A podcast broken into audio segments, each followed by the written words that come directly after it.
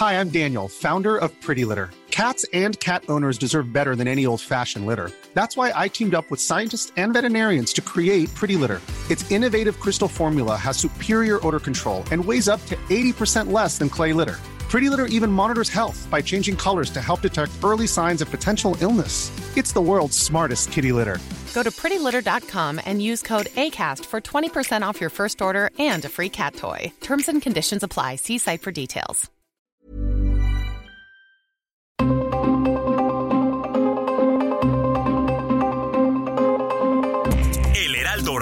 Presenta Zona de Noticias con Manuel Zamacona. Zona de Noticias, el epicentro de la información.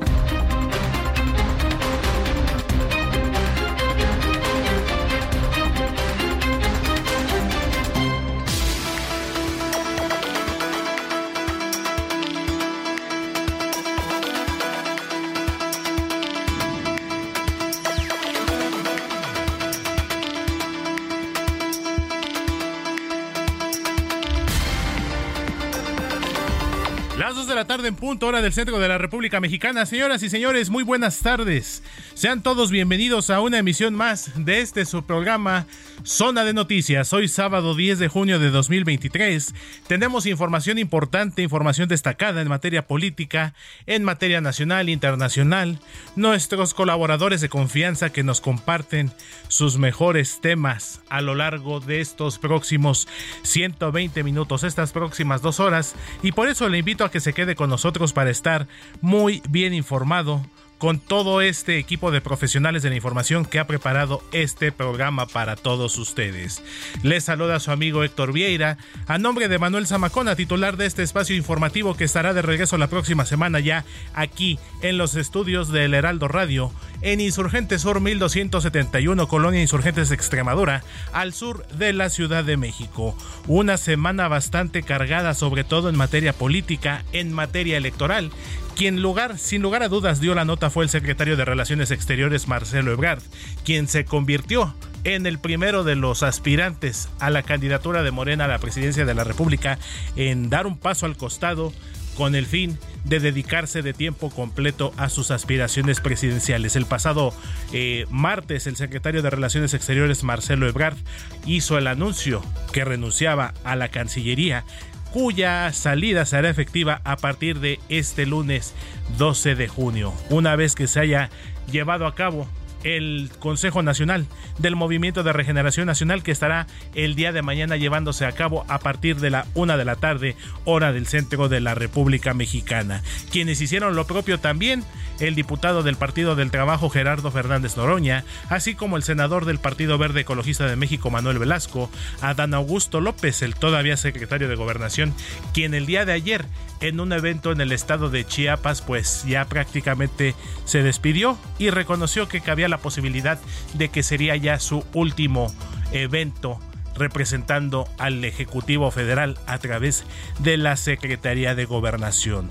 Tendremos, por supuesto, a nuestra chef consentida, la chef Paulina Bascal, quien nos estará compartiendo como cada, como cada sábado sus exquisitas recetas. También tendremos temas de tecnología con Juan Guevara desde Houston, Texas, entrevistas, sobre todo en temas que han llamado mucho la atención y que lamentablemente son temas que no quisiéramos dar a conocer como la confirmación esta semana de la identidad de los restos de los ocho jóvenes trabajadores de este centro de atención telefónica, de este call center allá en Zapopan, Jalisco, y que bueno, la Fiscalía General de Justicia de aquella entidad, pues confirmó que lamentablemente sí se trata de ellos y que incluso el gobierno de Estados Unidos está colaborando ya con estas investigaciones. Entonces, lo invito a que nos acompañe a través del 98.5 de FM desde la Ciudad de México y en toda la cadena nacional de El Heraldo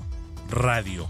Por si fuera poco, también lo invitamos a que nos visite en nuestro portal de internet www heraldodemexico.com.mx para que esté enterado en tiempo real de todo lo acontecido en México y en el mundo. Y por supuesto también puede escuchar en vivo y en directo desde cualquier parte del planeta nuestra transmisión en radio.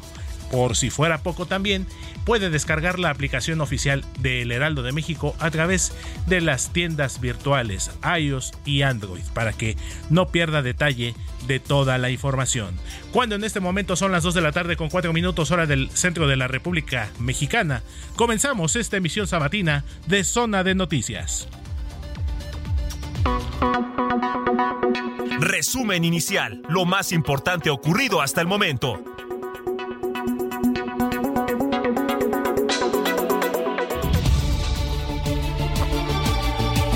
Como le comentaba hace unos momentos, mañana domingo se llevará a cabo el Consejo Nacional de Morena.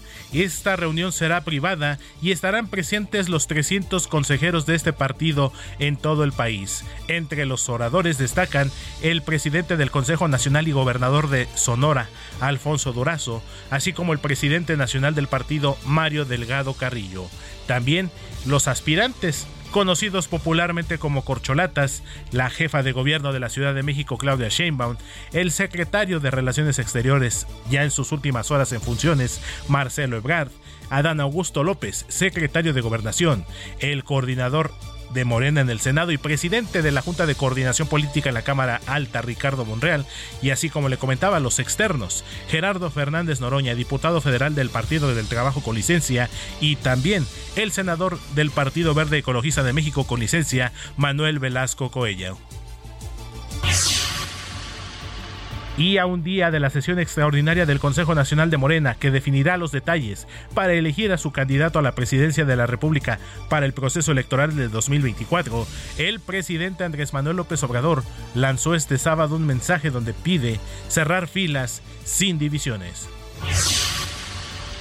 En más temas electorales, la presidenta de la Comisión de Quejas y Denuncias del Instituto Nacional Electoral, Claudia Zavala, subrayó que aunque las corcholatas de Morena se separen del cargo, pueden seguir siendo denunciadas por actos anticipados de campaña.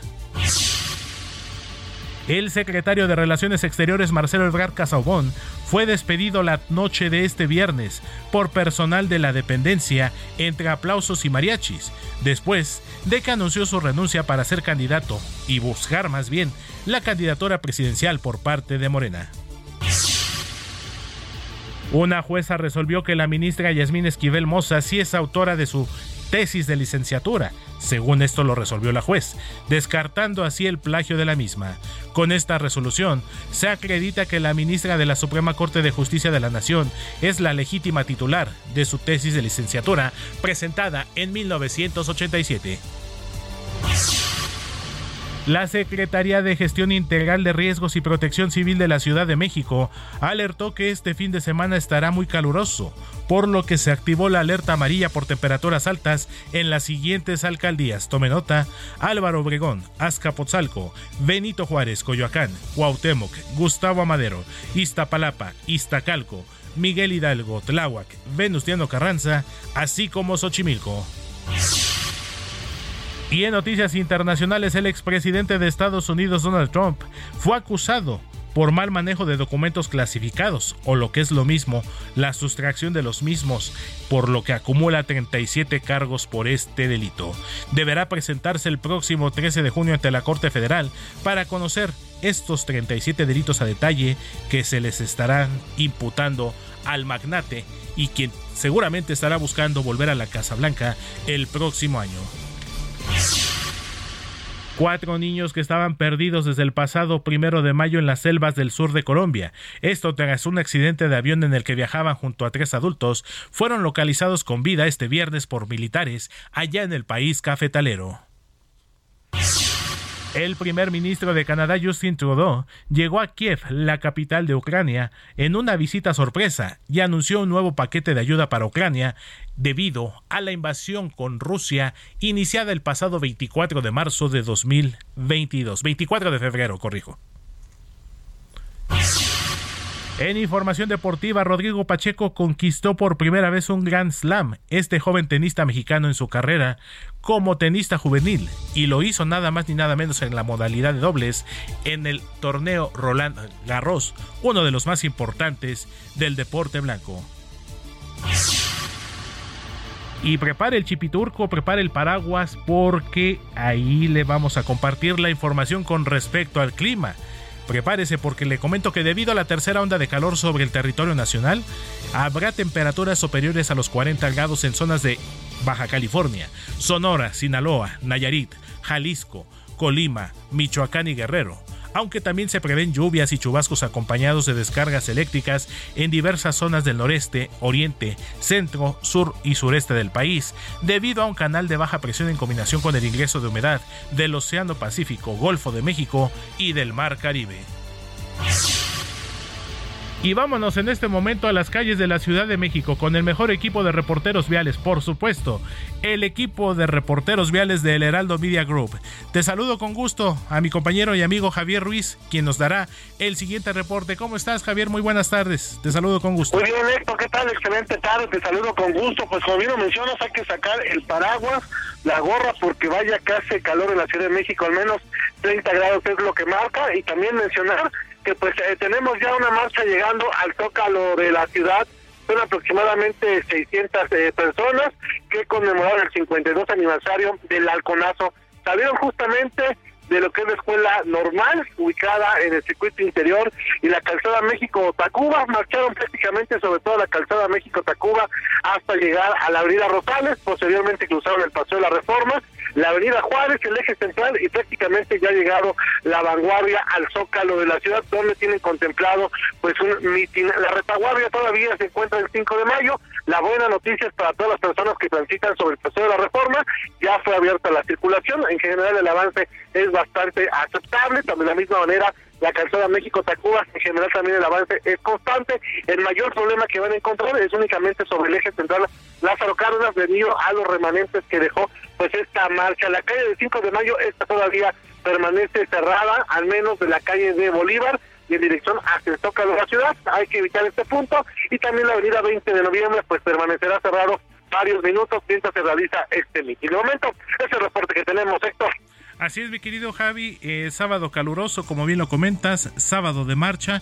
Esta manifestación con motivo del 52 aniversario del Halconazo, que a lo largo de los años, Javi, así como la marcha del 2 de octubre en conmemoración a la matanza de Tratelolco, en algunas ocasiones hemos tenido algunos incidentes. Hasta el momento no ha habido como tal algún enfrentamiento, alguna situación.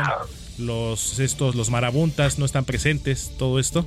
Eh, sí, sí están presentes, pero fíjate que a comparación justamente de otros años, eh, una marcha bastante pacífica, sí hubo algunas pintas, pero realmente pues fueron contadas, y ya ves que anteriormente rompían parabuses, cristales y todo, y en general pues en esta ocasión no, lo que sí pudimos observar también durante esta marcha es que pues prácticamente el 80-90% de lo que es la avenida Juárez y 5 de mayo, pues los comercios sí cerrados durante esta marcha, por, por supuesto también afectándolos, pero a comparación de estos otros años, una marcha bastante pacífica, bastante tranquila, que incluso también, aparte del movimiento del 68, también se unieron a ellos algunos eh, pueblos de Chiapas quienes están exigiendo justamente pues no más violencia y de la misma manera algunos eh, grupos en específico que están exigiendo la libertad de presos políticos, sector. Pues estaremos muy pendientes, mi querido Javi, ya una vez que se concentre este contingente ya en la plancha del Zócalo y vamos a ver eh, qué es lo que sucede posteriormente. Te mando un abrazo fuerte, amigo, con mucho cuidado y nos escuchamos en un ratito más. Muchísimas gracias. Es mi compañero y amigo Javier Ruiz, reportero vial del Heraldo Media Group. Cuando en este momento son las 2 de la tarde con 13 minutos, hora del centro de la República Mexicana. Fuimos y lo peor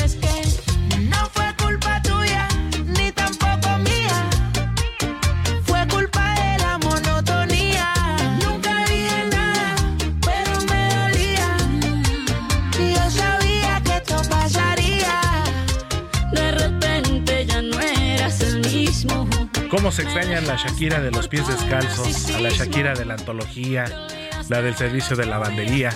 Bueno, cuestión de gustos y cuestión de épocas, pero sin lugar a dudas en lo personal debo de reconocer que a mí me encantaba Shakira, pero en sus inicios, no así ya sus últimos trabajos musicales. Y esto se lo comento y esto lo estamos escuchando precisamente en voz de la cantante colombiana, la cantautora colombiana Shakira Isabel Mebarak, su nombre real. Y esto porque de acuerdo con la revista estadounidense People, esta revista del corazón, como se le conoce, pues Shakira y el piloto británico de Fórmula 1, Lewis Hamilton, estarían saliendo. Es decir, estarían ahí como que negociando alguna posible relación más allá de la amistad.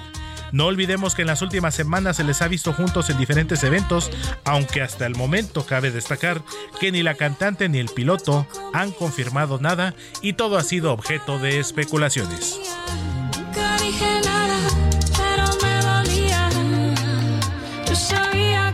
Pasaría. Lo tuyo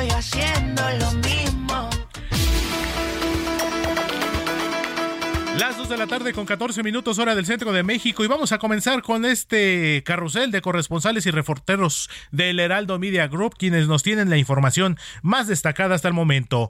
Y le comento que el día de ayer el presidente Andrés Manuel López Obrador realizó una gira de trabajo por la Huasteca Potosina donde dejó entrever nuevamente ya la cercanía de la finalización de su gestión como presidente de este país y adelantó y expresó que cualquiera de las corcholatas puede porque según él tienen la capacidad necesaria. Quien tiene el reporte completo, te saludo con gusto, mi compañero y amigo Iván Saldaña, reportero del Heraldo Media Group. Te saludo con gusto, Iván, buenas tardes. ¿Qué tal Héctor? Auditorio, buenos días. En vísperas de que Morena fije el próximo domingo las reglas del proceso para elegir a su candidato presidencial para 2024, el presidente Andrés Manuel López Obrador aseguró este viernes que cualquiera de los aspirantes de la 4T tienen capacidad para sustituirlo porque los conoce y garantizan la continuidad con cambio a la transformación del país. De gira por la Huasteca Potosina, enlistó tres razones por las cuales dijo se va a ir tranquilo al terminar su sexenio en septiembre del 2024. Primero, porque es partidario de la no reelección. Segundo, porque hay relevo. Me puedo ir tranquilo porque cualquiera de los que puedan sustituirme tiene capacidad. Los conozco y van a garantizar continuidad con cambio. Y lo tercero, no hay que tenerle mucho apego ni al poder ni al dinero. López Obrador realiza desde este viernes y hasta el domingo una gira para evaluar la implementación de los programas del bienestar en la región de la Huasteca en San Luis Potosí, Hidalgo, Veracruz y Puebla. Este viernes, ante miles de personas en el campo municipal de Gilitla, aseguró que su sucesor en la presidencia de la República tendrá que continuar con los programas sociales e incluso con aumentos en apoyos económicos, como en la pensión para adultos mayores. De que en enero del año próximo aumenta la pensión a adultos mayores en un 25%, para que cuando yo termine mi mandato en septiembre del año próximo, me pueda yo ir con mucho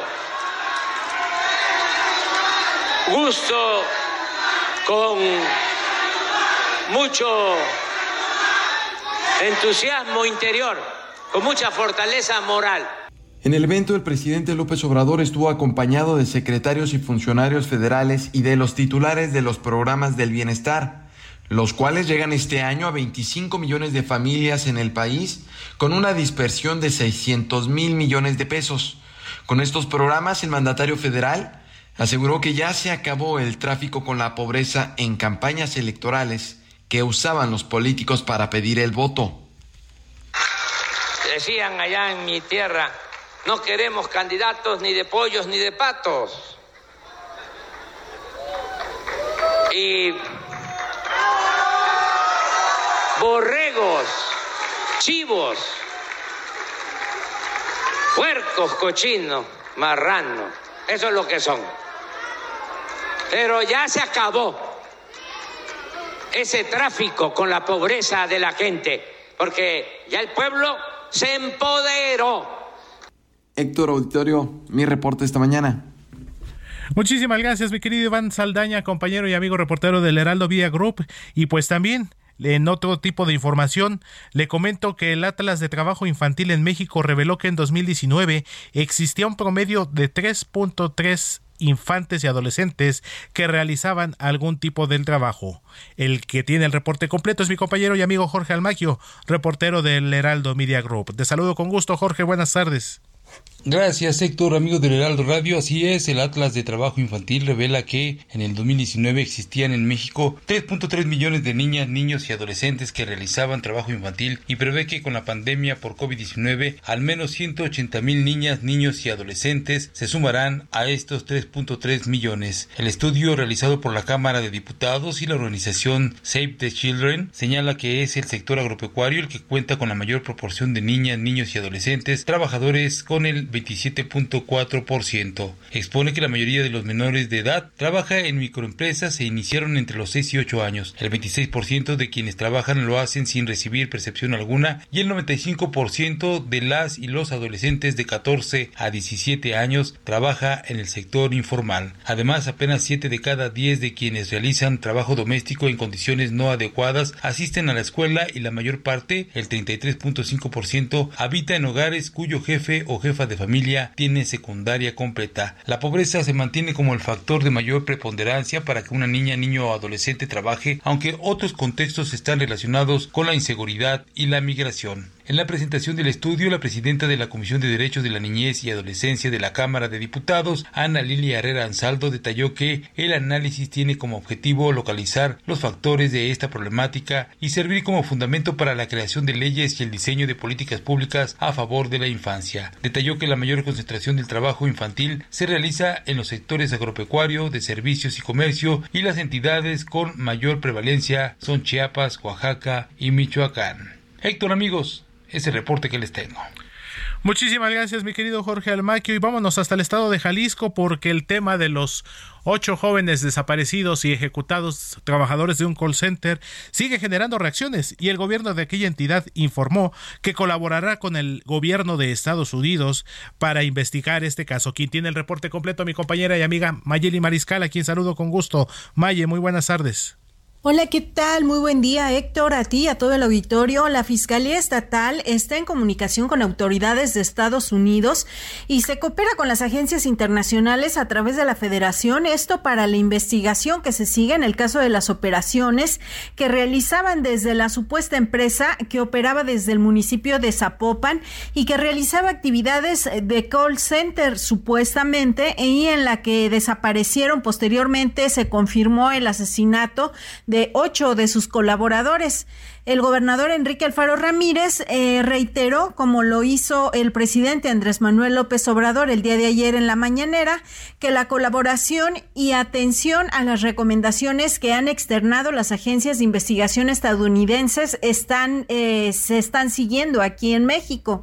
Y además, pues bueno, señaló Enrique Alfaro que la red de estos modelos en donde operan con supuestas actividades de call center no solo lo hacen desde Jalisco, sino también de otras entidades del país, incluida la Ciudad de México. Además, esta red de fraudes, principalmente inmobiliarios, opera, dice, al amparo del crimen organizado, según lo que se sabe hasta estos momentos de esta investigación.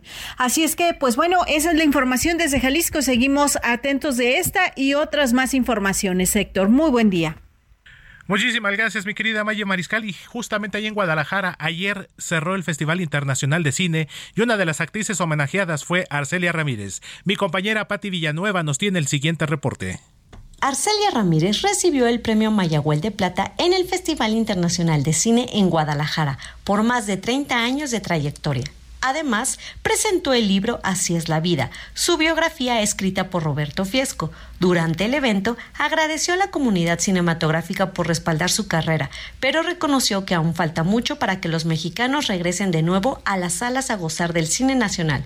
Como ofrecerle al público este manjar que es el cine nacional, que todo el tiempo está cosechando premios en los diferentes festivales internacionales y educar el, gusto del público para que, para que lo disfrute, para que se construya a partir de su cine. Considera que para que esto pase, no solo se deben hacer leyes de exhibición, también hay que formar audiencia. En términos de formación de públicos, ¿no? Como que habría que, que, trabajar sobre programas educativos en las escuelas, en las secundarias, en las preparatorias de apreciación cinematográfica, en las escuelas primarias de alfabetización, de alfabetización audiovisual, es decir, yo creo que, que, que así como, como, como, como le das a, a tus hijos algo sabrosísimo de comer, pues los estás educando, les estás mm, educando el paladar, ¿no? para, para poder disfrutar de, de diversos sabores y no estar todo el tiempo con el mismo, pues con, sí, con las papitas fritas. Para el Heraldo Radio, Pati Villanueva. Muchísimas gracias, Pati Villanueva, reportera de Escena del Heraldo de México. Vámonos a una primera pausa comercial, 2 de la tarde con 24 minutos, hora del centro de la República Mexicana.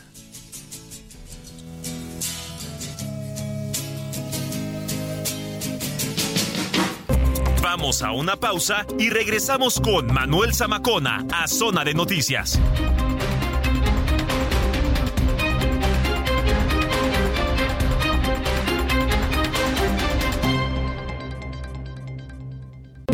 Ya estamos de regreso en Zona de Noticias con Manuel Zamacona por el Heraldo Radio.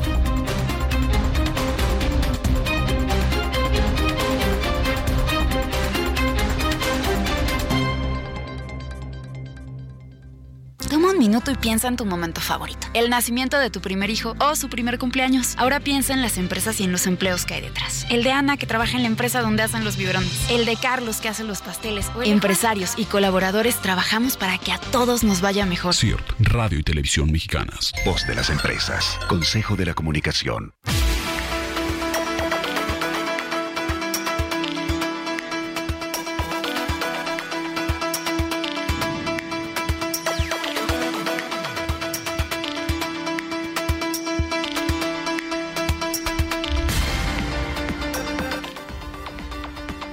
Las 2 de la tarde con 31 minutos hora del centro de la República Mexicana.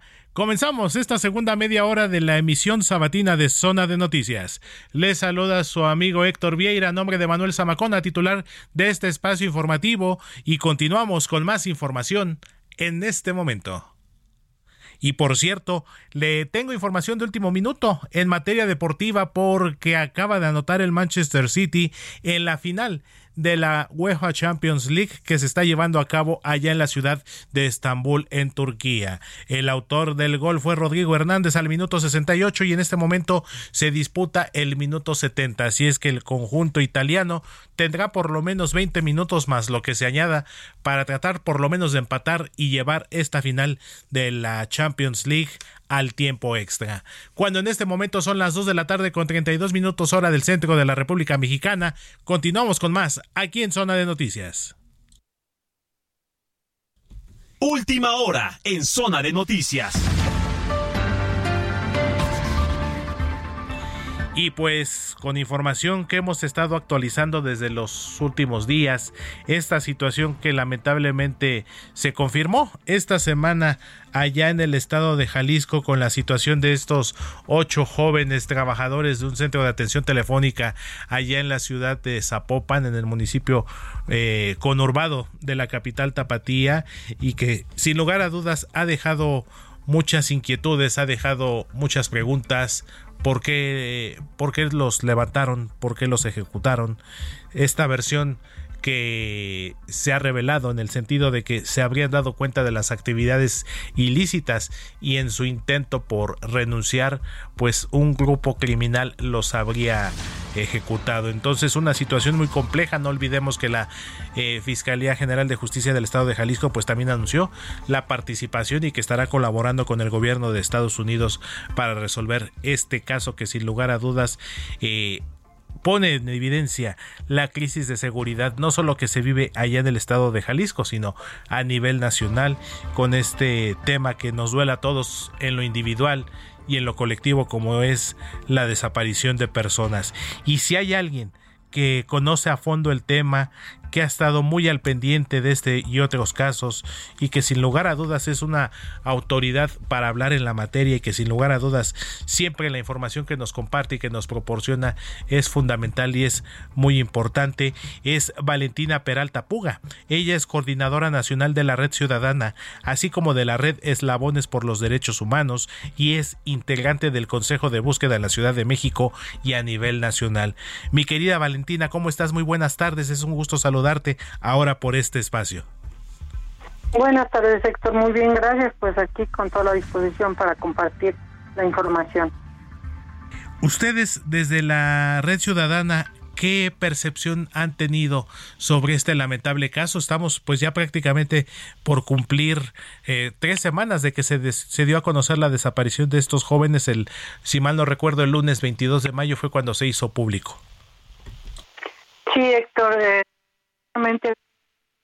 que este caso se circunscribe en 12 años de horror, que ahorita como tenemos más medios de comunicación inmediata, toman una relevancia muy importante.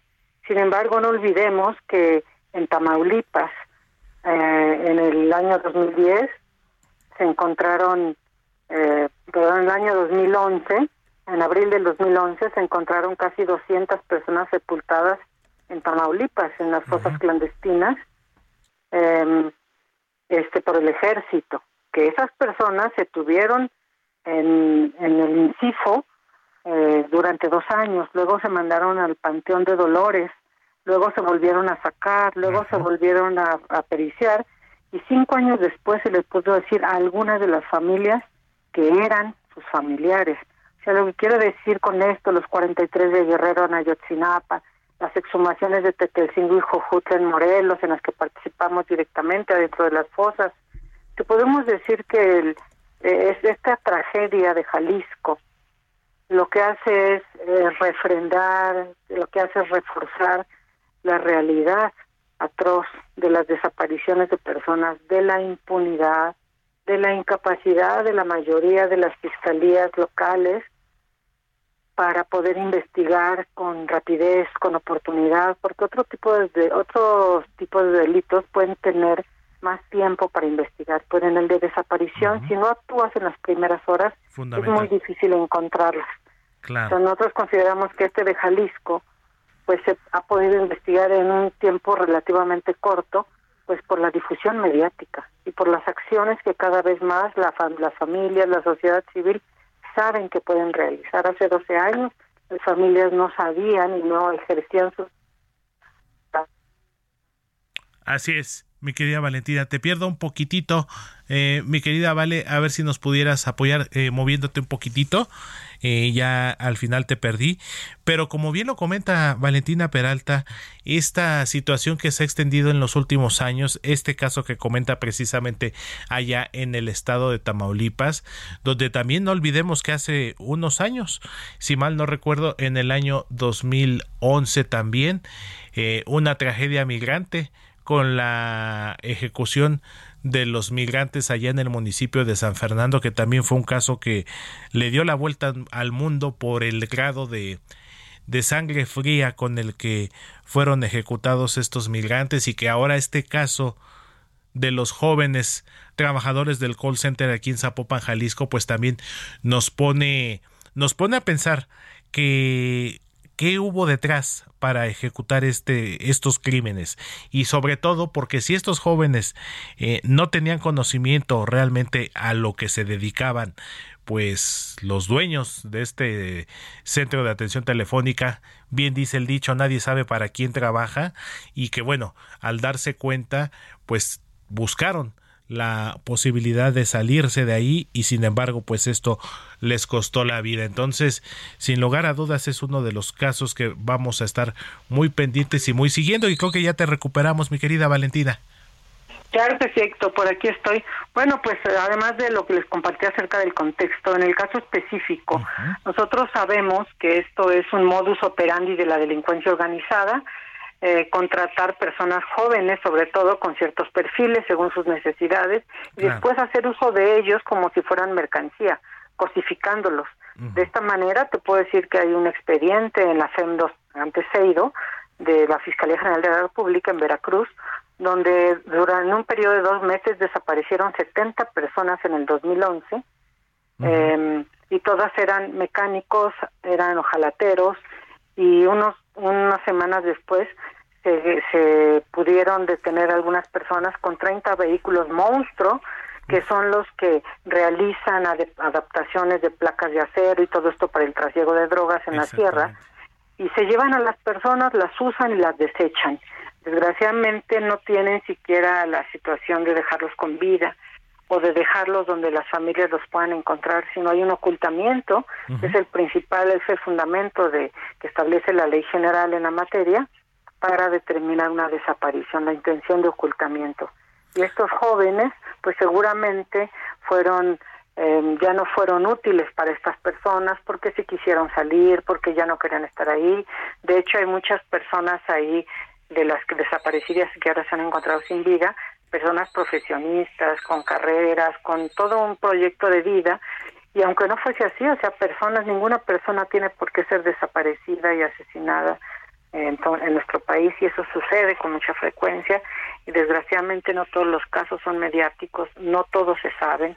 Nosotros consideramos luchar contra la idea que se tiene de manera general de que las personas desaparecidas andaban en algo malo y se justifica él, bueno, es que andaban con organizada, es que estaban para mal, mal, maleantes, delincuentes, porque eso lo que hace es restar la obligación de las autoridades de garantizar justicia, seguridad, verdad, investigación, búsqueda, localización, y esa es responsabilidad del Estado.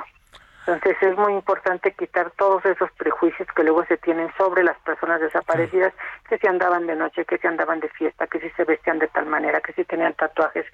Todo eso no son más que pretextos para disminuir la responsabilidad de las autoridades.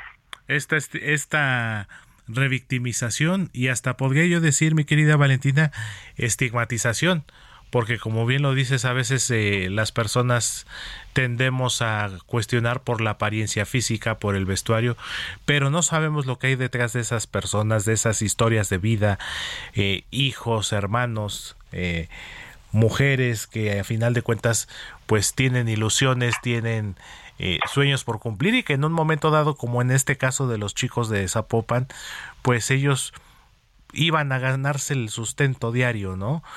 No sé si alguno de ellos, por ejemplo, eh, que estuviera quizá estudiando y trabajando y que esto pues de alguna manera este trabajo era la posibilidad de, de acercarse a sus objetivos de vida y que lamentablemente fueron pues fueron cortadas de esta manera. Y bueno, si a esto le sumamos, eh, mi querida Valentina, el anuncio de la Fiscalía de que bueno, ya estará participando el gobierno de Estados Unidos en estas investigaciones, entonces no estamos hablando de cualquier caso, por supuesto.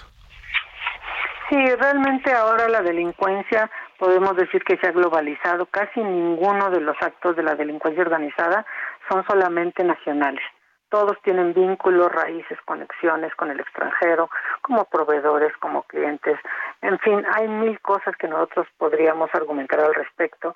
Y lo que sí te puedo decir y que es importante que tu audiencia tenga muy presente es que todos los avances que se han hecho en 12 años que tiene la organización victimal de, en México, eh, han impulsado lo que hay de leyes, lo que hay de instituciones, lo que hay de estructura, ha sido por el impulso de la sociedad civil de la gente que no es experta en nada y que no solamente víctimas, sino otras personas que de manera solidaria se han sumado. Y eso ha producido que existan instituciones que no existían antes y que detectemos por qué se van sumando tantas personas. ¿Cómo puede haber 112 mil personas desaparecidas en México, aunque se les resten las que las que no se han no se han bajado del sistema y que han sido localizadas, ponle que sean la mitad, ¿Cómo justificas más de 60 mil seres humanos con historias de vida relacionados con, con todos los integrantes de su familia que también son arrastrados por la desaparición? Que no sepamos dónde están, que las autoridades no sepan dónde están. Nosotros hemos encontrado que uno de los principales vacíos por donde se van las personas desaparecidas es que falta un repositorio de información nacional, o sea, una base de datos donde si una persona desaparece en, en Chihuahua y, y, se encuentra una persona sin vida, digamos, en Cancún, puedan ese mismo día decir, la persona que estás buscando apareció acá. Y por eso es importante decir que existe ahora el Centro Nacional de Identificación Humana, que está, por supuesto, en construcción, en el sentido de que se está implementando todo esto, pero ya está realizando acciones importantes. Está yendo a distintas entidades de la República a recoger muestras biológicas de las familias que están buscando un ser, un ser amado y que ellos van a controlar este repositorio nacional que está en manos del Centro de la CNB, de la Comisión Nacional de Búsqueda a, cargo de, a cargo de Carla Quintana, y que este Centro Nacional de Identificación Humana va a ser abastecido por la información de las entidades federativas que le digan yo estoy buscando a esta persona y también digan acabo de encontrar a esta otra persona. Porque hemos encontrado, por ejemplo, en Tetelcingo y Jojutla, personas que tenían desaparecidas muchos años y que ahí las tenía ya no en una fosa clandestina, en una fosa común del gobierno estatal, donde ya habían pasado por todos los procesos forenses y sin embargo ahí estaba y no habían tenido ni siquiera la, la, idea de informarle a las entidades federativas adyacentes que la habían encontrado. Y las familias mientras gastando sangre, sudor, lágrimas, dinero y salud, padres y madres que han muerto sin encontrar a sus hijos y resulta que sus hijos los tiene el mismo gobierno en sus fosas comunes, que ya serán motivo de otra conversación, porque ese es uno de los espacios donde desaparecen los seres humanos. Tenemos más de 53 mil personas abandonadas como basura en las fosas comunes de los gobiernos locales. Y eso hay que decirlo. y mientras no se haga en realidad el Plan Nacional de Exhumación que contempla la ley general en la materia, vamos a seguir buscando personas que las mismas autoridades tienen entre su desorden. Exactamente. Así es, mi querida Valentina, y sobre todo, bien lo dices, la importancia que será tener un manejo más adecuado y tener una actualización de todos estos datos eh, biométricos para que puedan facilitar la identificación de los cuerpos y de las personas que pudieran ser encontradas. Pues mi querida Vale, te mando un fuerte abrazo. ¿Dónde te podemos seguir en tus redes sociales? A ver, cuéntanos. Muchas gracias, Héctor. Pues mira, nosotros, como que dicen, alguien tiene, como se dice, alguien tiene que hacer el trabajo. Entonces nosotros andamos en campo todo el tiempo. Eh, nos pueden encontrar, por supuesto, en Facebook. Hay una página de redes Labones por los Derechos Humanos Nacional. Y ahí pueden ver lo que estamos haciendo. Y aunque no es habitual, normalmente yo lo que hago es dar mi teléfono, porque de otra manera nada más te metes a la burocracia desde aquí a que te contesta alguien. Claro quieres lo puedo lo puedo dar y si podemos ayudar a alguien el trabajo que hacemos nosotros es gratuito no cobramos no pagamos no metemos proyectos no bajamos recursos no somos una ONG no hay ningún, tipo de, pago de ningún sentido. Así es que pues si quieres te lo doy con este muchísimo gusto vale por supuesto que sí. 5522 70 7151 les pido que si me contactan me manden WhatsApp porque casi siempre estoy en algo verbal pues con otras personas, entonces de esa manera con mucho gusto lo que podamos hacer pues aquí con toda la disposición. Pues muchísimas gracias, mi querida Vale, pues te mando un fuerte abrazo y por supuesto estaremos platicando contigo en una futura ocasión, pues para seguir avanzando y actualizándonos en este tema que lamentablemente nos duele como sociedad, nos duele en lo individual y que esperemos pues ya en un momento dado la siguiente administración también pueda poner manos a la obra para tratar de revertir esta tendencia. Te mando un fuerte abrazo. Muy, muchísimas gracias, querida Vale. Gracias a ti, Héctor. Un abrazo a tu audiencia. Muchísimas gracias. Es Valentina Peralta Puga, coordinadora nacional de la Red Ciudadana y de la Red Eslabones por los Derechos Humanos, así como integrante del Consejo de Búsqueda de la Ciudad de México y a nivel nacional. Cuando en este momento son las 2 de la tarde con 48 minutos hora del centro de la República Mexicana, continuamos con más aquí en Zona de Noticias. Recomendaciones culturales con Melisa Moreno.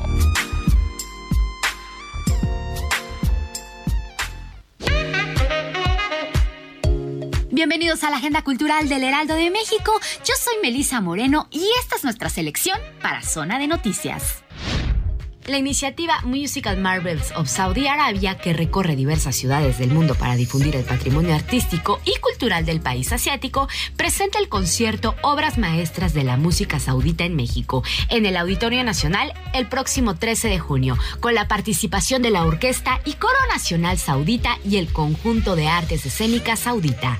En cada lugar al que llegará esta gira se contará con la colaboración de una orquesta local, por lo que en el primer concierto de la serie en América, que tiene como destino la Ciudad de México, estará la orquesta Escuela Carlos Chávez, adscrita al Sistema Nacional de Fomento Musical, institución de la Secretaría Cultural del Gobierno de México, bajo la dirección del maestro Roberto Rentería Irene y el mariachi del Ballet Folclórico de México de Amalia Hernández. En esta ocasión el repertorio incluirá piezas que exploran las artes y la cultura musical de ambos países y serán interpretadas por agrupaciones saudíes y mexicanas en conjunto y por separado.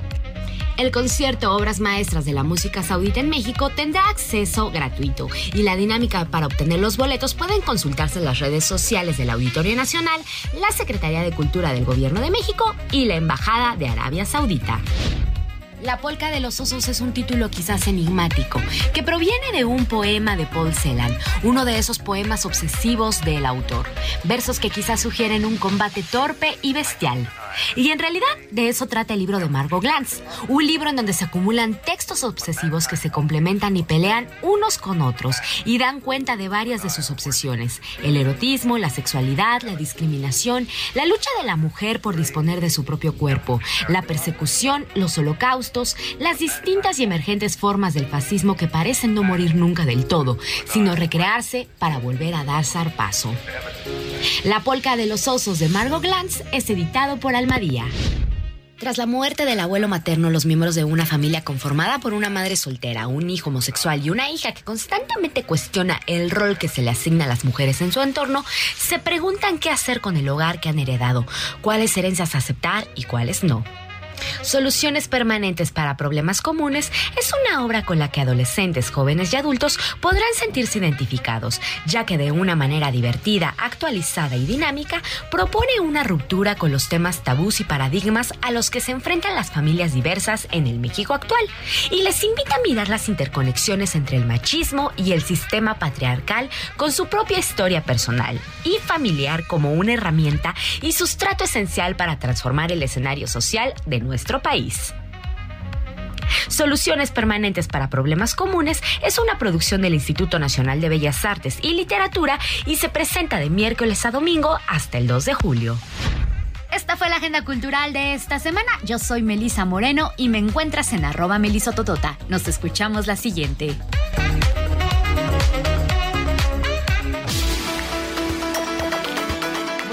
Gracias, mi querida Meli Moreno. Cuando son las 2 de la tarde con 51 minutos hora del centro de México, y le comento, le comparto que en este año 2023 se llevará a cabo, de hecho, ya se está llevando a cabo la segunda edición del Oceans Week México, este evento que nos ofrecerá diversas actividades para resaltar la importancia de los océanos en la vida del planeta, por supuesto, y como parte de las celebraciones por parte de la Organización de las Naciones Unidas. Saludo y me da mucho gusto hacerlo Alonso Rodríguez de la Parra. Él es explorador y fotógrafo. Te saludo con gusto, mi querido Alonso. Platícanos, ¿qué podemos encontrar en el Oceans Week México? Hola, mucho gusto. Gracias por la invitación. Muy feliz de participar aquí. Eh, pues la segunda edición del Oceans Week México ha sido algo muy especial. Eh, yo como fotógrafo he estado dando vueltas alrededor de México, explorando y fotografiando a, las especies más emblemáticas de México. Y pues ahí fue cuando surgió esta idea junto con, con mi compañero Adrián, cofundador del evento, y Roberto, de hacer un evento en donde pudiéramos acercar el océano a las gentes que viven eh, lejos de él. Pero al mismo tiempo, pues llegó en, en esta segunda edición, se salió un poco de control y estamos teniendo eventos en diferentes sedes de México de gente que se ha querido sumar a hacer esta celebración, a compartir, a invitar a expertos y científicos de su localidad a pues a compartir cuáles son los temas, las oportunidades, las amenazas y qué es lo que está pasando en el océano.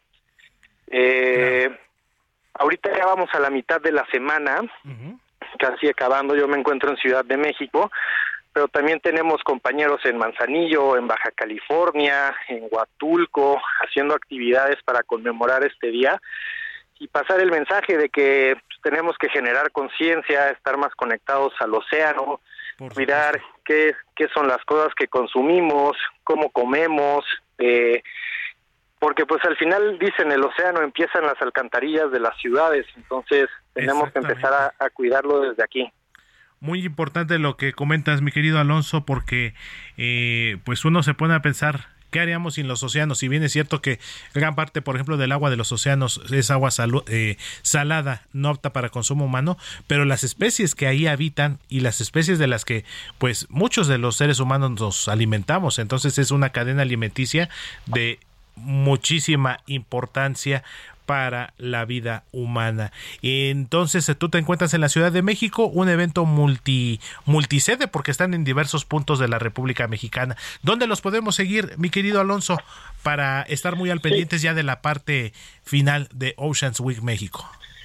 Pueden seguirnos en arroba maresdemexico.com, arroba Oceans Week y cuenta personal es arroba alonso rdzp y hoy en la noche tendremos un evento que empieza a las seis y media de la tarde en Ajeno Café, en Álvaro Obregón 126. Están invitados. Vamos a tener a celebridades como Arturo Islas Allende, ah, eh, Ivana Bonrete, eh, Roxana Elorriaga y, y Camilo. Este, son expertos en el tema, también con una sensibilidad artística para compartir esto y hacerlo más ameno porque nos dimos cuenta que entre biólogos y científicos nos entendíamos muy bien, pero es hora de que comuniquemos esto a las personas, a la gente y este evento es justamente para eso.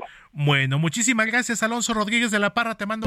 Vamos a una pausa y regresamos con Manuel Zamacona a Zona de Noticias.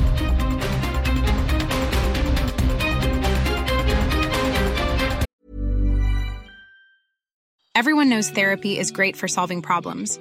But getting therapy has its own problems too, like finding the right therapist, fitting into their schedule, and of course, the cost. Well, BetterHelp can solve those problems. It's totally online and built around your schedule. It's surprisingly affordable too. Connect with a credentialed therapist by phone, video, or online chat, all from the comfort of your home. Visit betterhelp.com to learn more and save 10% on your first month. That's BetterHelp H E L P.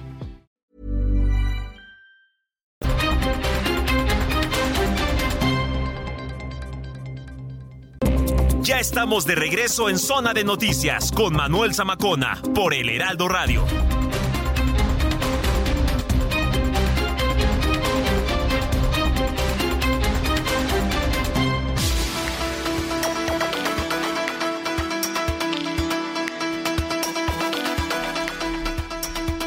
3 de la tarde en punto, hora del centro de la República Mexicana. Estamos comenzando la segunda hora en esta emisión sabatina de Zona de Noticias aquí a través del Heraldo Radio 98.5 en vivo y en directo desde la Ciudad de México. Y le tengo nuevamente información, actualización en materia deportiva porque hace unos instantes terminó el partido allá en Estambul, Turquía y el Manchester City, gracias al gol de Rodrigo Hernández al minuto 68, venció 1 por 0 al Internazionale de Milano. Dirían ahí los italianos. ¿Qué tal me salió el, el italiano, Gina? Hola, ¿qué tal? Buenas tardes. Bien, y pues Ahí, ahí se notan las clases. Aprovecho para saludar a mi querido maestro de italiano Fernando Zapata, de allá de la Facultad de Estudios Superiores Aragón. Y pues con esto, el conjunto del Manchester City está obteniendo su primera Champions League en toda su historia y le está dando a los clubes ingleses la Champions número 15. El máximo ganador de este torneo es el Liverpool con un total de seis trofeos. Le sigue el Manchester United con tres. El legendario Nottingham Forest con dos títulos de Champions League. Esto, si mal no recuerdo, fue en 1979 y 1980. El Chelsea lo ha ganado dos veces. Aston Villa en una ocasión. Y ahora se suma a este selecto grupo de clubes ingleses que han ganado la Champions League de la mano de Pep Guardiola. Entonces, muchos aficionados de este club aquí en nuestro país estarán seguramente de plácemes. Los que le íbamos al Inter, pues no tanto, pero bueno, así siempre es el deporte. A veces se gana y a veces se pierde. Lo importante es que lo sigamos disfrutando. Cuando en este momento son las 2 de la tarde con 3 de la tarde con 2 minutos hora del centro de la República Mexicana. Continuamos con más aquí en Zona de Noticias. El resumen de las tres con Georgina Monroy.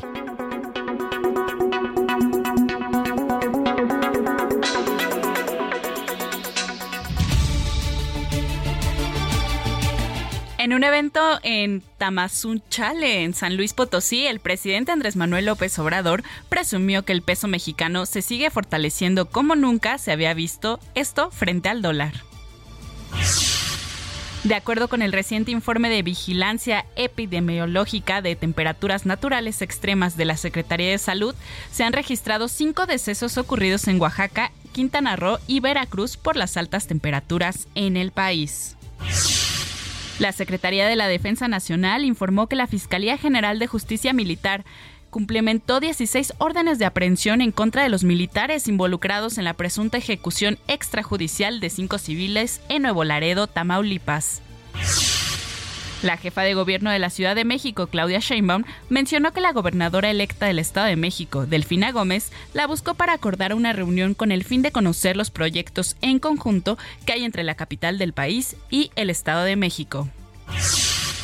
En noticias internacionales, Donald Trump, expresidente de Estados Unidos, enfrenta 37 cargos por el mal manejo de documentos clasificados que se llevó a su casa, esto en Florida, cuando dejó la presidencia en 2021. El Vaticano informó que el Papa Francisco está mejorando tras su operación el pasado miércoles por una hernia abdominal, pero no celebrará por primera vez el Angelus.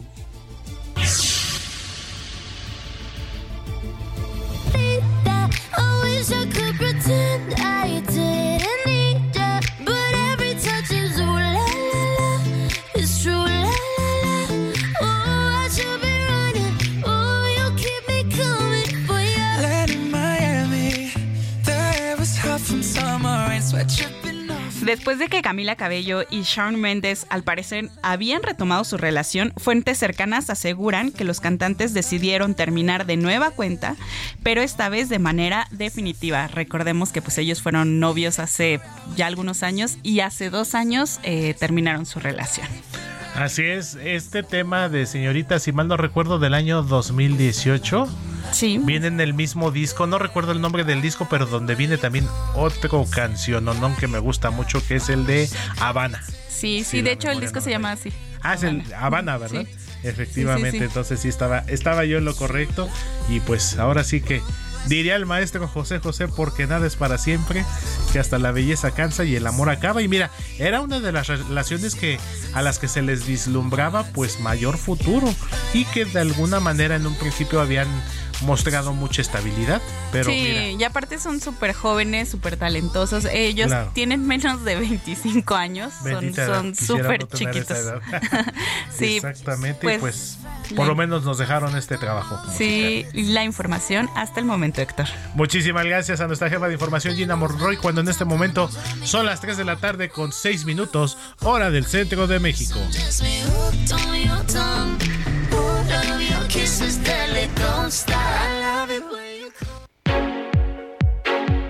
Gastrolab, pasión por la cocina, con Paulina Abascal.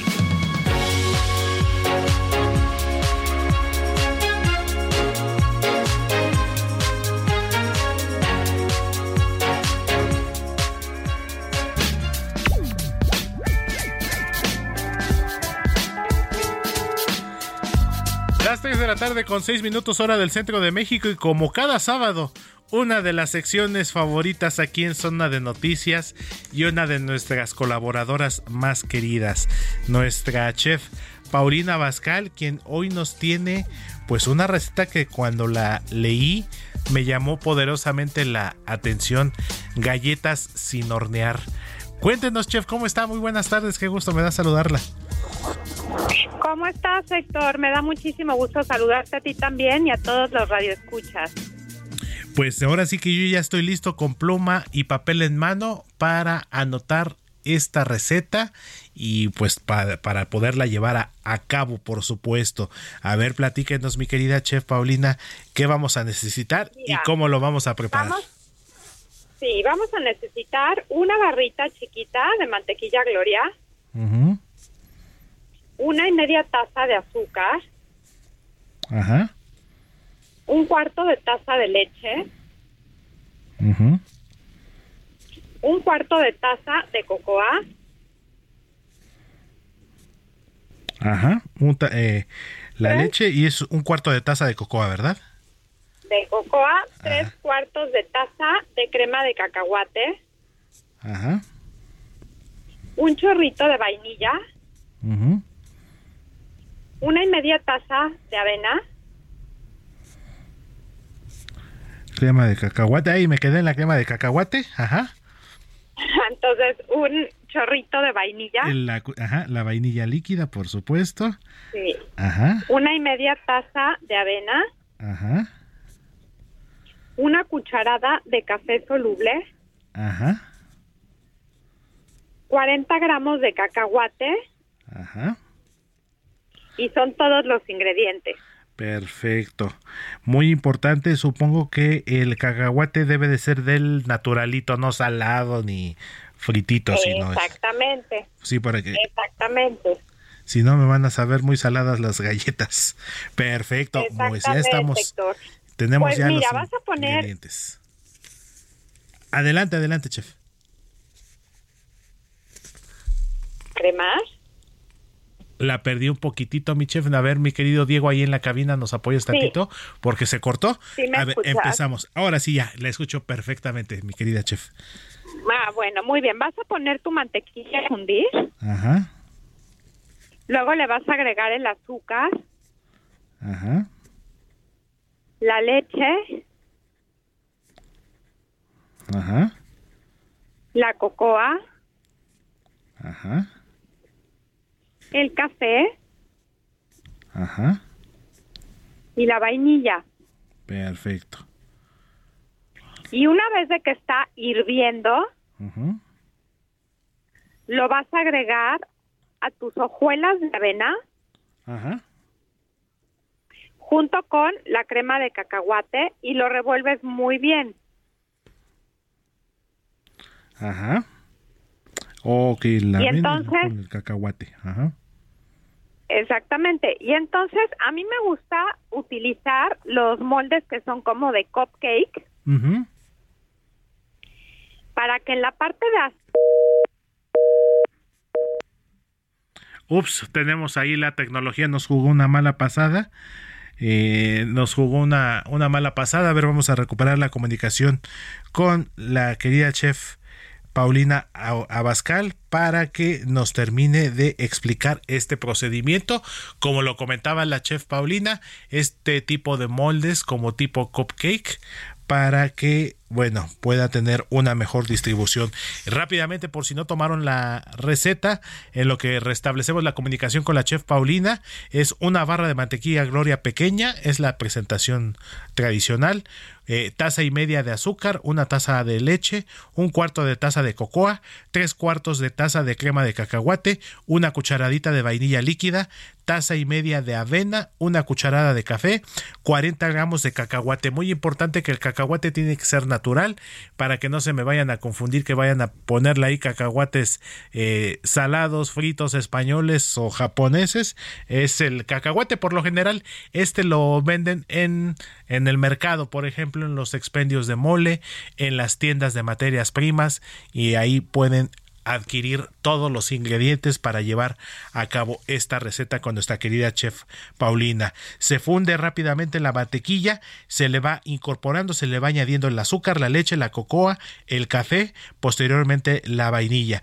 Una vez que ya hierve todo, se añade a las hojuelas de avena y posteriormente el cacahuate y nos quedamos hasta los moldes tipo cupcake que son los que nos recomendó, ¿verdad, mi querida chef? Así es, Torín. Perdón que se cortó. No No, se sé qué haya preocupe, pasado con la señal. A bueno, veces- entonces en ese molde de cupcake van a poner un capacillo de papel, de esos que son especiales para pastelería. Los rojitos de las Y mantecadas, ¿no? solamente van a... Exactamente. Torín. ¿Cómo se ve que eres un super chef y ya sabes todos los trucos de la pastelería? Bueno, pues eso Ándele. se los puedes encontrar literalmente en el súper sin problema. Ujú. los vas a poner en el molde y entonces vas a colocar un poquito de tu mezcla y la presionas con tus dedos para que solamente se llene de la mezcla el circulito de hasta abajo del molde, de manera que te quede la forma de una galletita redonda. Ajá. Perfecto. Sí, ahora sí que no. Una vez que los tienes todos terminados, Ujú. dime, Y ahí estamos. Y una ya. vez que los tienes todos terminados, los metes al refrigerador por un par de horas. exactamente. Al salir del refrigerador, les quitas el papelito de la mantecada, como bien dices tú, y ya tienes tus galletas deliciosas de avena. Y aparte fresquecitas, frías, sin horno. Oye, está muy bien, mi querida chef. Y esto supongo para acompañarlo así con bebida, con una malteadita, una, una malteada de chocolate o de lo que les gusta a nuestros amigos del público. Pues o mira, cuestión yo de gustos hasta con cafecito caliente. bien. Exactamente. La verdad es que también funcionan muy bien como un snack de media mañana, porque si te fijas, todos los ingredientes son muy saludables. Muy ligeros, y claro. bueno, lo puedes manejar también para el lunch de los niños o para tenerlos ahí en casa, y como dices tú, con una malteada, un vaso de leche, un cafecito. Me parece perfecto, mi querida chef. Dirían, dirían las abuelitas ahí, un, un buen tentempié, muy rico y muy saludable. Pues, Exactamente, Héctor. pues tomamos nota. Ya estoy haciendo prácticamente yo mi recetario con, con las recetas de la chef Paulina, porque siempre nos da muy deliciosas sorpresas, mi querida chef. Pues entonces ya tomamos nota y ya, como le comentaba, en lo que restablecíamos la comunicación, nuestros amigos pueden comprar los ingredientes en la tienda de autoservicio. Hay tiendas especializadas en materias primas, por supuesto, también, donde pueden incluso comprar más accesorios para seguir preparando exquisitas recetas. Mi querida chef, ¿dónde la seguimos en redes sociales? ¿Dónde la puede seguir más gente todavía de la que ya la sigue? Ay, muchas gracias, Héctor. Bueno, recuerden que estamos lunes, miércoles y viernes en el Heraldo Televisión, en sí en Sky y el, eh, y el canal 8 de televisión abierta. También estamos martes y jueves en Gastrolab, igualmente en los mismos canales del Heraldo y Sky. Y también nos pueden encontrar en todas las redes sociales del Heraldo Media Group y también pues en las mías que son los que viene con la palomita azul de Paulina Bascal, que está verificada para que no acepte imitaciones. Así es, no aceptemos copias ni imitaciones y por supuesto las cuentas oficiales. Pues muchísimas gracias mi querida chef Paulina, le mando fuerte abrazo, la próxima semana ya está Manuel de regreso, entonces, pero aquí vamos a seguir por supuesto que tomando nota también. Excelente sábado chef y abrazo fuerte. Igualmente para todos, muchas gracias, por favor. Muchísimas gracias, es nuestra chef de cabecera Paulina Bascal, una de las mejores chefs de nuestro país y que, como bien ya lo comentó, la puede seguir, la puede ver lunes, miércoles y viernes en Al Estilo con Paulina Bascal, martes y jueves Gastrolab y por supuesto en sus canales oficiales, en sus redes sociales. Cuando en este momento son las 3 de la tarde con 16 minutos hora del centro de la República Mexicana, continuamos con más aquí en Zona de Noticias. Hablemos de tecnología con Juan Guevara. Y vámonos rápido, raudos y veloces hasta la ciudad espacial, hasta Houston, Texas, porque mi querido amigo y colaborador Juan Guevara, director de Media, pues nos va a platicar una aplicación que ha dado mucho de qué hablar, que ha dividido opiniones, como lo es el famoso TikTok, esta aplicación de origen chino que sin lugar a dudas ha marcado tendencia en los últimos tiempos. ¿Cómo estás, mi querido Juan? Muy buenas tardes, amigo.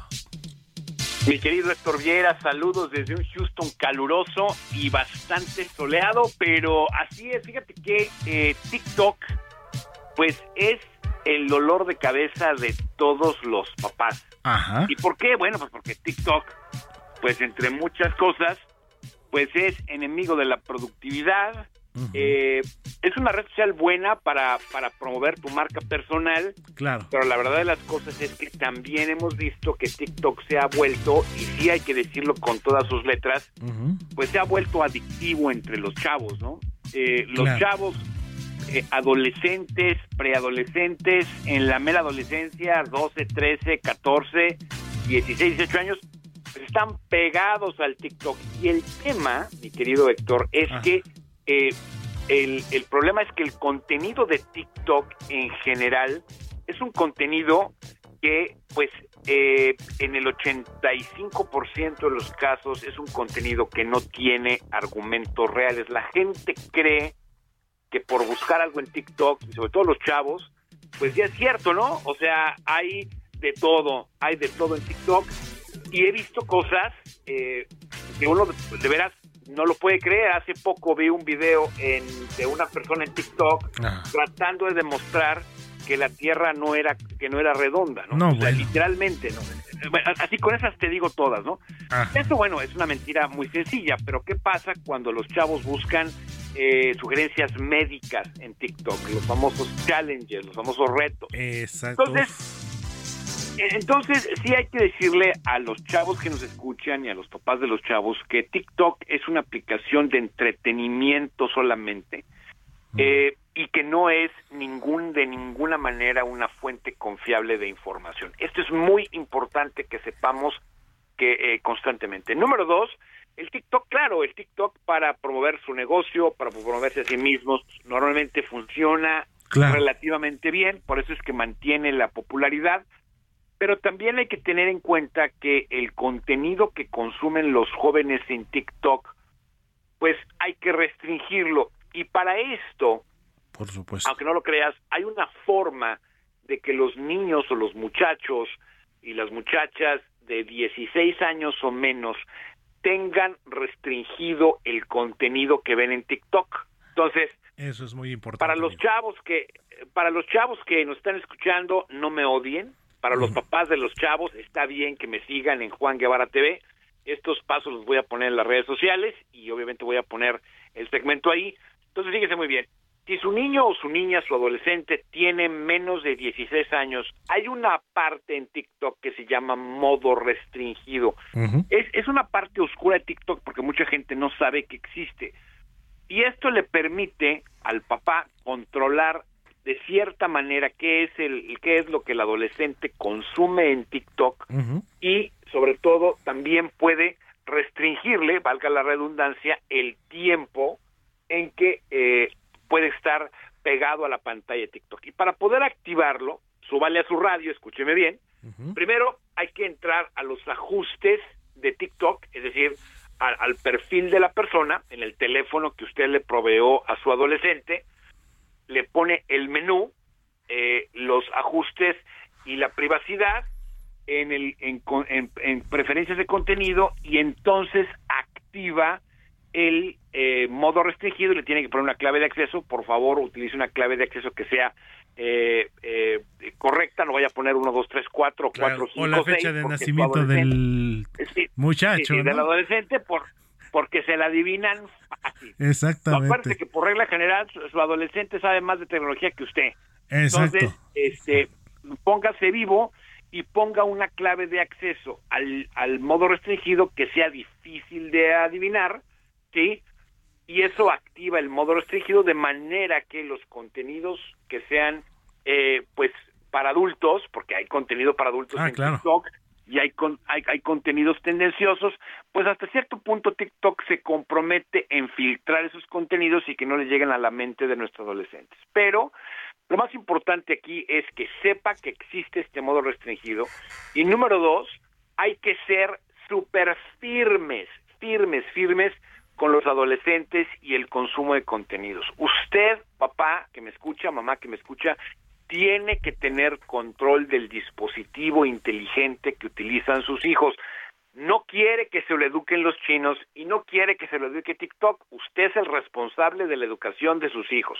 Y entendemos, bien, que a veces el TikTok nos sirve como niñera digital, pero al final del día te va a estar metiendo valores y palabras y vocabulario y valores y tendencias que a lo mejor no son los que usted quiere en su casa. Entonces, para eso tiene usted que controlar el dispositivo que tienen sus hijos y tiene que tener la clave de acceso al dispositivo, tiene que tener la clave de acceso de sus adolescentes en redes sociales, aunque le brinquen, le pataleen, lo que usted quiera. El chantaje no pues, aplica todo, no, no, no, que- que, con la pena, manito, Acuérdese- pero... Acuérdese, sí, sí, sí, y acuérdese que la casa no es democracia, ¿eh? O sea, yo no soy educador, pero las casas no son democracia. Hay papá, hay mamá, esos que piensan que hay que ser amigo de nuestros hijos, ni mai. Sea usted bastante firme y entienda que o lo educa usted o lo educa TikTok y hay que tener conciencia de lo que sus hijos están viendo. Y entonces, además de tener control del dispositivo, tenga control de TikTok. Esto del modo restringido le ayuda a que tenga usted el número de minutos que pueden ver TikTok al día y sobre todo el tipo de contenido que consumen, ¿no? Pues una herramienta muy muy buena, muy interesante porque sí, a veces ese es el riesgo que corren los los jóvenes, los que todavía son niños preadolescentes. Entonces, pues cuidar mucho la información, el contenido que consumen y pues como siempre, mi querido Juan, muy puntuales, muy precisas tus recomendaciones y por supuesto la gente las puede ver, las puede analizar y revisar en tus redes sociales, ¿verdad, amigo? Es correcto, súbale a su radio, como diría Jesus Martin Mendoza, fíjese muy bien, este Juan Guevara TV en todas las plataformas, Juan Guevara TV, y envíenos sus preguntas y comentarios utilizando el hashtag tu tecnología para que entonces los veamos al aire y le demos este, la contestación aquí en Zona de Noticias. Pues así es, mi querido Juan Guevara, pues esta aplicación TikTok lo que empezó con bailecitos, con algunos sketches. Aquí en México, recuerdo mucho, la pionera creo que sigue siendo la actriz Erika Buenfil.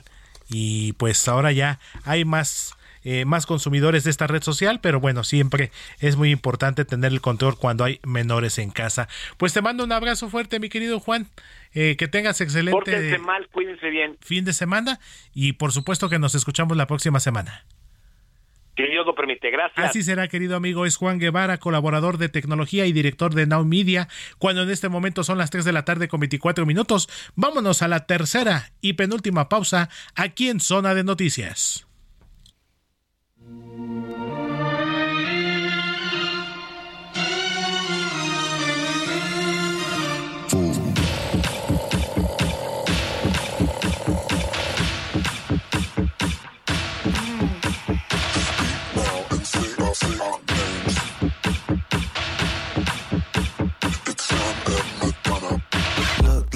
just a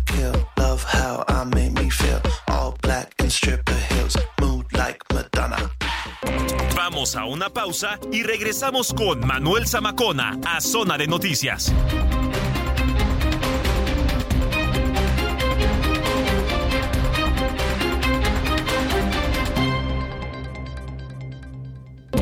Ya estamos de regreso en Zona de Noticias con Manuel Zamacona por el Heraldo Radio.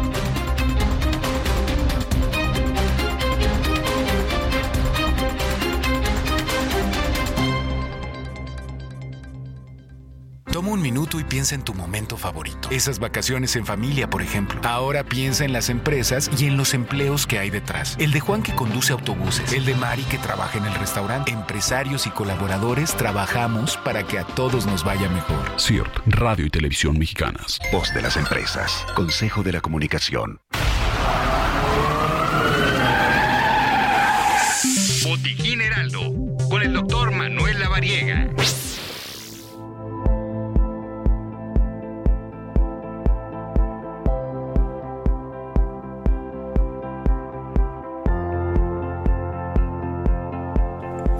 Las 3 de la tarde con 31 minutos hora del centro de la República Mexicana, pues ya la última media hora de zona de noticias este sábado 10 de junio se ha ido como agua, pero como siempre con el gusto de compartir con ustedes toda la información, todos nuestros contenidos y por supuesto lo mejor de nuestros colaboradores. Y precisamente como ya lo escucharon, tenemos también a otro de nuestros colaboradores consentidos, mi querido doctor Manuel Avariega.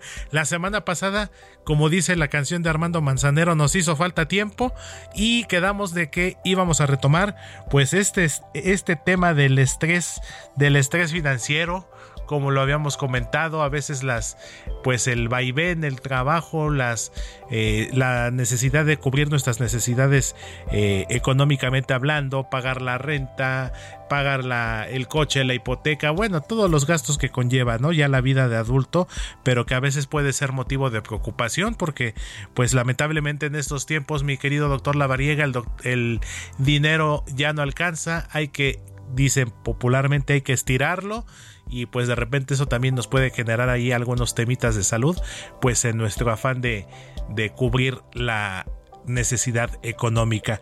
¿Cómo estás mi querido doctor Lavariega? Muy buenas tardes. Y se volvió a cortar, nos hizo la mala pasada nuevamente. Entonces, ahorita en lo que mi querido Diego Iván González allá en la cabina nos reanuda, nos retoma la comunicación con el doctor Lavariega. Y pues es un hecho que en estos tiempos eh, en los que el trabajo pues eh, escasea, desafortunadamente, afortunados quienes tenemos la bendición de trabajar, pero que a final de cuentas pues hay que cubrir nuestras necesidades económicas y que bueno, esto también aparte del estrés habitual por el trabajo, pues también eh, a veces el, tener que cubrir las necesidades económicas nos puede generar también este tipo de estrés. Ahora sí te saludo con gusto, mi querido doctor Lavariega, ¿cómo estás? Muy buena tarde. Un gusto saludarte, Héctor, a ti y a todo el auditorio y además del estrés que nos generan estas tecnologías de la información que no nos permiten conectarnos, pues sumamos el estrés financiero que muchas veces se presenta. Y fíjate, mi querido Héctor, que este es un gran tema porque a veces lo dejamos a un lado y empezamos a generar síntomas y realmente lo que está sucediendo pues es que estamos estresados y estamos preocupados por las deudas que como familia podemos llegar a tener o bien por las deudas personales. Y quiero comentarte, Héctor, un dato bien importante. Fíjate que hay estimaciones del propio INEGI que resume y publica que prácticamente el 49% de las familias en México, no de la población individual, sino de las familias, tiene estas condiciones de problemas económicos para poder eh, surtir las necesidades básicas. Entonces, déjate un lujo, déjate un gusto. Las necesidades básicas impactan de manera considerable, entonces a partir de ahí se empieza a generar este estrés financiero y no solo en la familia, en el papá, en la mamá o en ambos, sino también lo que esto eh, pues genera a los integrantes de la familia como son los hijos.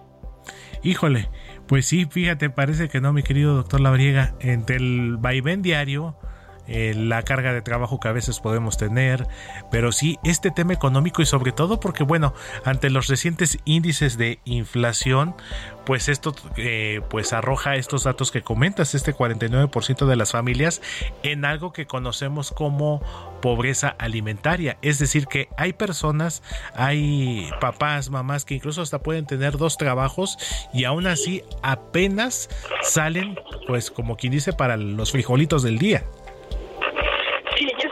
generar síntomas, sector eh, dolor de cabeza, contractura muscular, insomnio, cambios en el estado de ánimo, pero cuando esto se va haciendo ya una bolita de nieve, pues empiezan a generar síntomas incluso ya gastrointestinales, en donde prácticamente hay personas que presentan, ya lo hemos platicado en alguna ocasión aquí con todos ustedes y con el auditorio, el tema del colon irritable, el tema de la colitis, el tema de la gastritis.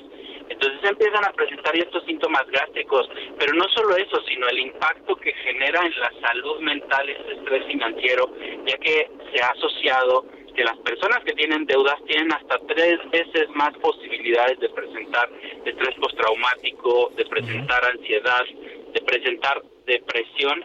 Y bueno, pues la salud mental sabemos que no es algo tangible, no es algo físico que podamos eh, ver como un síntoma, como cuando nos da gripa, pero finalmente la salud mental pues impacta de manera considerable en nuestro día a día en nuestro rendimiento y también en nuestra concentración y eso pues nos puede traer problemas en nuestra vida personal o en nuestra vida laboral. Claro, si no ponemos un alto, si no si no nos atendemos oportunamente. Y otro de los síntomas, te he de confesar, mi querido doctor Lavariega, a mí me llegó a pasar no hace mucho, cuando decimos eh, coloquialmente que me tiembla el ojo. ¿Puede ser esta también una reacción a esto? Sí, es parte de esa contractura muscular que se genera e incluso eh, este punto que tú comentas es muy bueno porque es algo muy característico del estrés en términos generales, pero del estrés financiero también y de los problemas que genera en la salud. Y fíjate que también hay algunos puntos importantes aquí que podemos eh, poner sobre la mesa.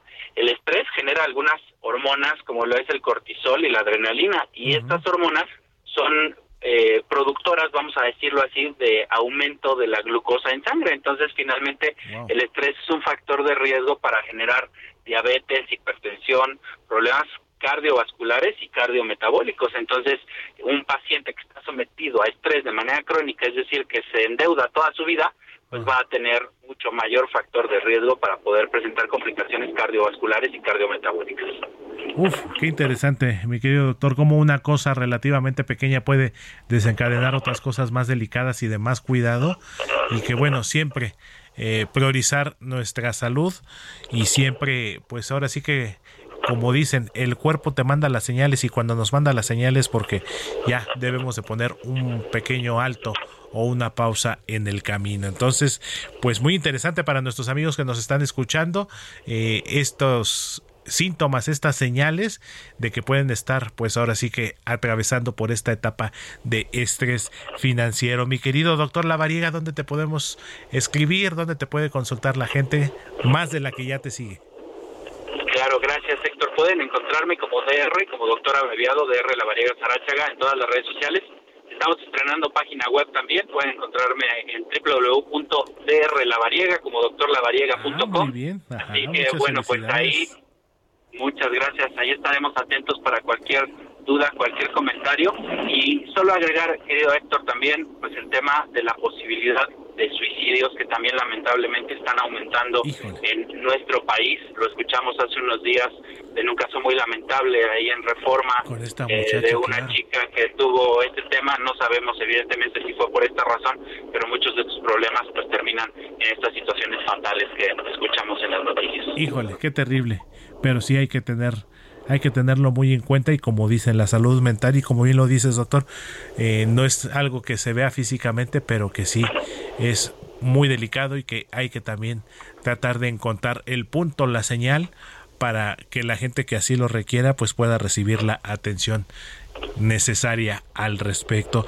Pues te mandamos un fuerte abrazo, mi querido doctor Lavariega. Nos escuchamos mañana, por supuesto, ¿verdad? Claro que sí, aquí estaremos con todo gusto. Un fuerte abrazo para ti, para todos en cabina y por supuesto también para todo el auditorio. Muchísimas gracias. Es el doctor Manuel Lavariega Sarachaga, nuestro colaborador de cabecera, nuestro médico de confianza aquí en Zona de Noticias, cuando en este momento son las 3 de la tarde, Justo está cambiando el reloj. 3 de la tarde con 40 minutos hora del centro de la República Mexicana. Y vámonos con más, a más información porque le comento rápidamente que el secretario de Gobernación Adán Augusto López pues dejó en claro que el presidente Andrés Manuel López Obrador es el responsable del diseño y autor de las iniciativas de los programas sociales que hoy están integrados a la Constitución y que ya forman parte de la transformación de México. Esto luego de las declaraciones, los intercambios entre los expresidentes Vicente Fox y Felipe Calderón acerca de la autoría de esta iniciativa, de este eh, tema de los programas sociales, pues Adán Augusto López, el titular de gobernación, dijo que fue el presidente López Obrador el artífice de todo este proyecto. Estas declaraciones de Adán Augusto López se dieron durante la inauguración del Boulevard Guardia Nacional allá en el estado de Puebla. No olvidemos que también el secretario de Gobernación pues ayer anduvo allá en el estado de Chiapas y pues ya está viviendo prácticamente sus últimas horas como titular al frente de la casona de Bucareli. Ya para concluir, el secretario Adán Augusto López estuvo acompañado en este evento por el gobernador poblano. Eh, Sergio Salomón Céspedes, el coordinador de Morena en la Cámara de Diputados Ignacio Mier, así como algunos otros funcionarios locales. Cuando en este momento son las 3 de la tarde con 41 minutos, hora del centro de México.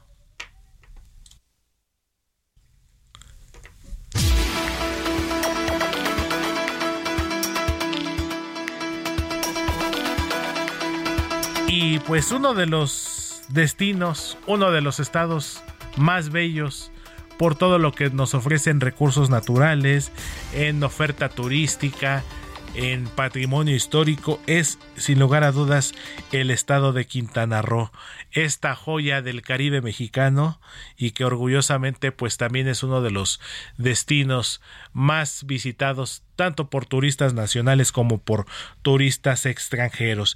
Y esto se lo cuento por qué, porque es precisamente el estado de Quintana Roo, eh, de acuerdo con el Instituto Mexicano para la Competitividad, pues es el estado del país que más avanzó en esta materia de competitividad y además mejoró su calidad de vida. Para esto saludo y me da mucho gusto hacerlo al secretario de Turismo del estado de Quintana Roo, Bernardo Cueto Riestra. Eh, licenciado Bernardo, ¿cómo está? Muy buenas tardes, qué gusto me da saludarlo. A ver, platíquenos cómo está esta situación que nos da mucho gusto eh, escuchar y comentar de que ha mejorado la vida para los quintanarroenses y pues también en materia de competitividad, sobre todo por la parte turística que prácticamente es la columna vertebral de la economía de la entidad. Héctor, qué gusto saludarte. Eh, te vamos a contratar en Quintana Roo porque creo que estás dando grandes noticias y lo estás eh, pues planteando de la manera más adecuada. Eso somos en Quintana Roo, una gran potencia turística que hoy permite que miles y miles de habitantes de nuestro estado tengan una mejor calidad de vida. Y es no es retórica, eh, estamos avanzando mucho bajo el liderazgo de la gobernadora Mara Lezama en materia de competitividad y mejorando en muchos aspectos económicos, Héctor. Eh, somos un estado que recibió el año pasado prácticamente 20 millones de turistas. Somos un estado que representa prácticamente el 50% de la llegada de pasajeros internacionales al país. Y bueno, pues todas esas cifras impresionantes que se han podido lograr a lo largo de los años hoy se están traduciendo en prosperidad para los habitantes. La gobernadora Mara Lezama ha planteado un nuevo modelo de desarrollo turístico y económico que genere mayor inclusión y que por supuesto a través de esa inclusión pues permitamos a los miles y miles de habitantes que año con año hacen de este estado eh, pues uno de los estados con mayor crecimiento poblacional que tengan una mejor calidad de vida. Así lo lo ha manifestado el Instituto Mexicano para la Competitividad.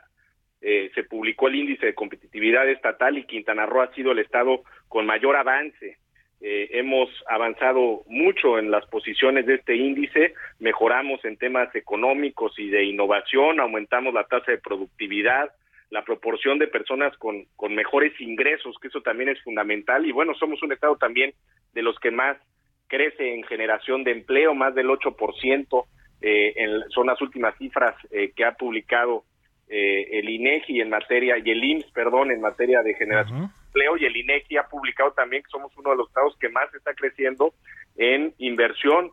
Así que, eh, pues muy buenas noticias aquí en Quintana Roo y muy contentos de poder participar de estas épocas históricas eh, bajo liderazgo de una gran gobernadora como es la gobernadora Mara Lezama.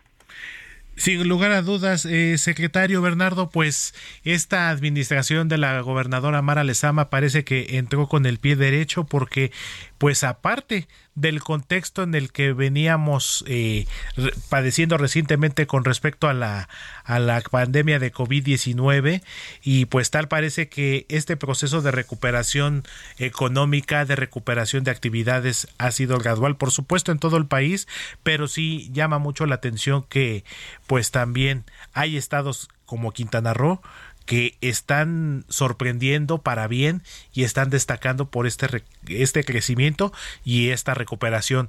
Quiero pensar, salvo lo que usted me diga, secretario, en materia de visitantes turísticos, con los datos que nos acaba de compartir, eh, prácticamente hemos recuperado los niveles prepandemia.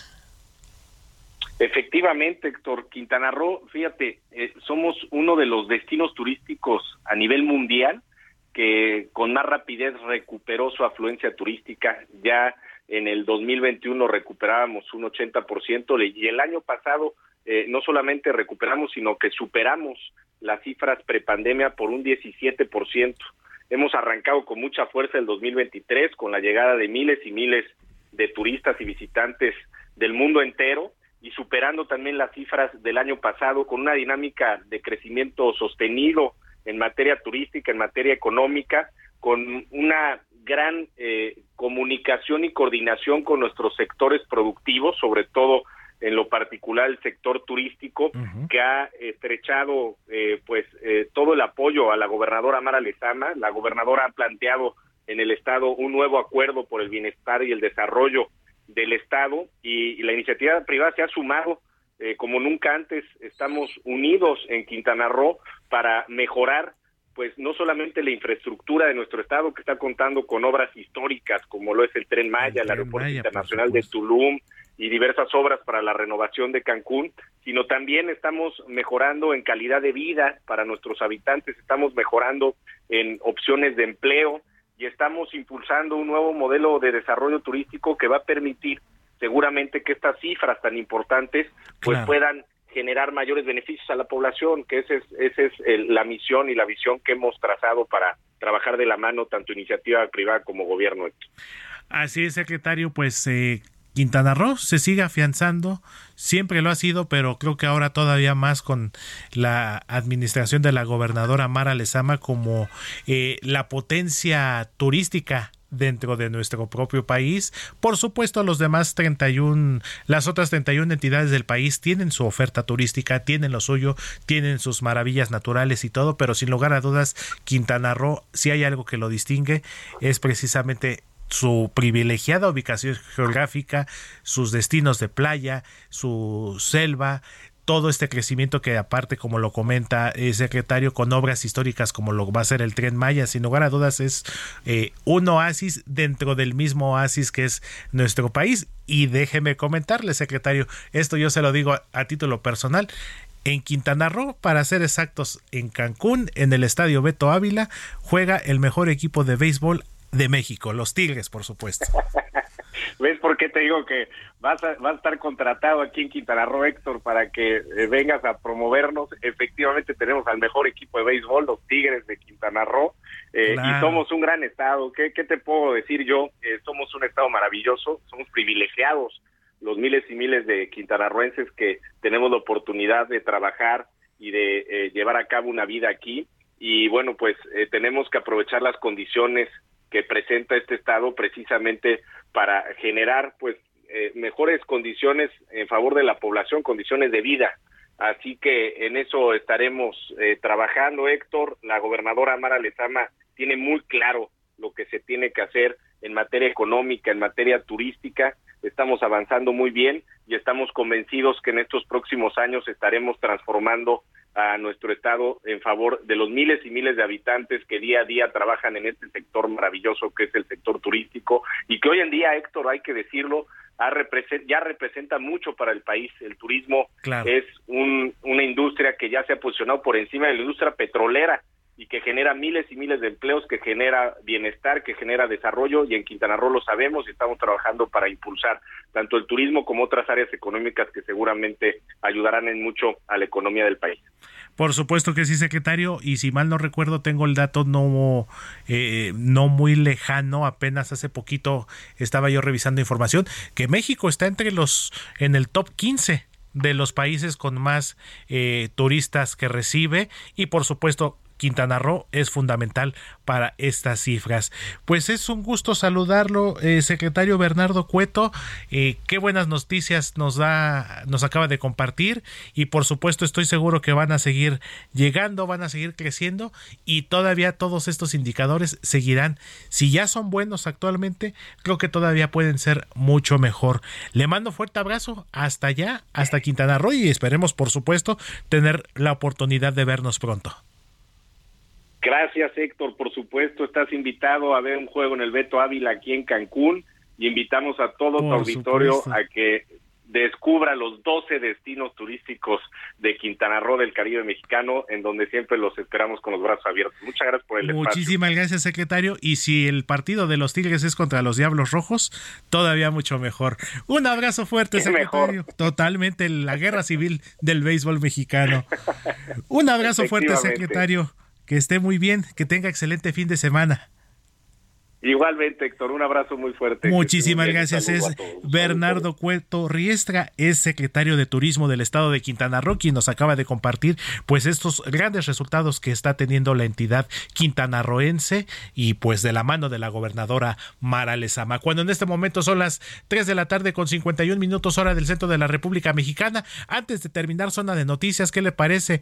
Vamos a ver una serie, vamos a ver una película, las mejores recomendaciones aquí en Zona de Noticias. Las impausables con Alex el Panda.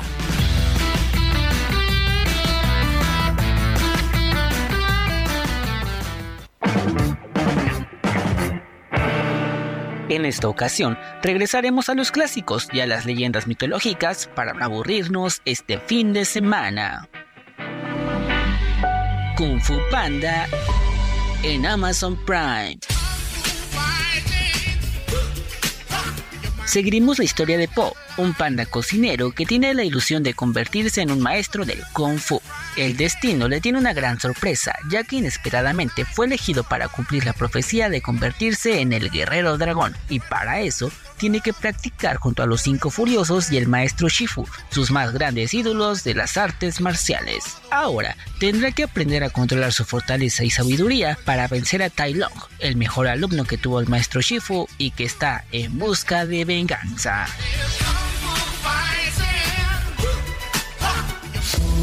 Shazam, Furia de los Dioses, en HBO Max.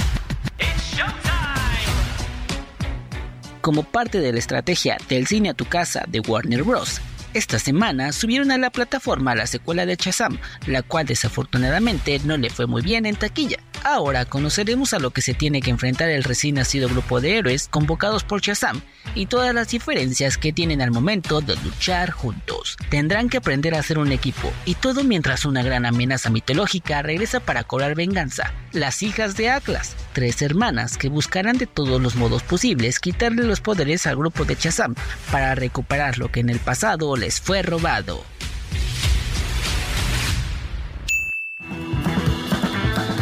Si quieres conocer más y además estar enterado de las últimas noticias del mundo geek, no te olvides de seguirme en todas las redes sociales como Impausable, con Alex el Panda. Cuídense mucho. Bye. Pues ahí está, mi querido Alex el Panda, con sus recomendaciones. Siempre la mejor opción para entretenernos. Las mejores sugerencias las tiene mi querido Alex el Panda. Cuando en este momento son las 3 de la tarde con 54 minutos, pues estamos cerrando Zona de Noticias este sábado. Muchísimas gracias por acompañarnos. Los esperamos eh, el día de mañana domingo en punto de las 2 de la tarde, hora del centro de la República Mexicana. Gracias a todo el equipo de producción, Fabricio, Alex, Gina, Diego a todos los que hacen posible atrás del vidrio esta emisión sabatina de Zona de Noticias. Se despide de ustedes su amigo Héctor Vieira y les manda un fuerte abrazo donde quiera que se encuentren.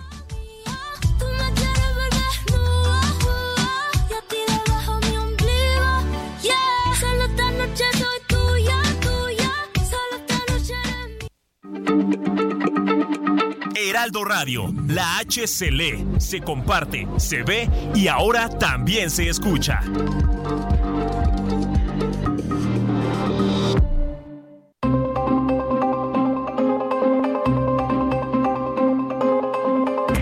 El Heraldo Radio presentó Zona de Noticias con Manuel Zamacona.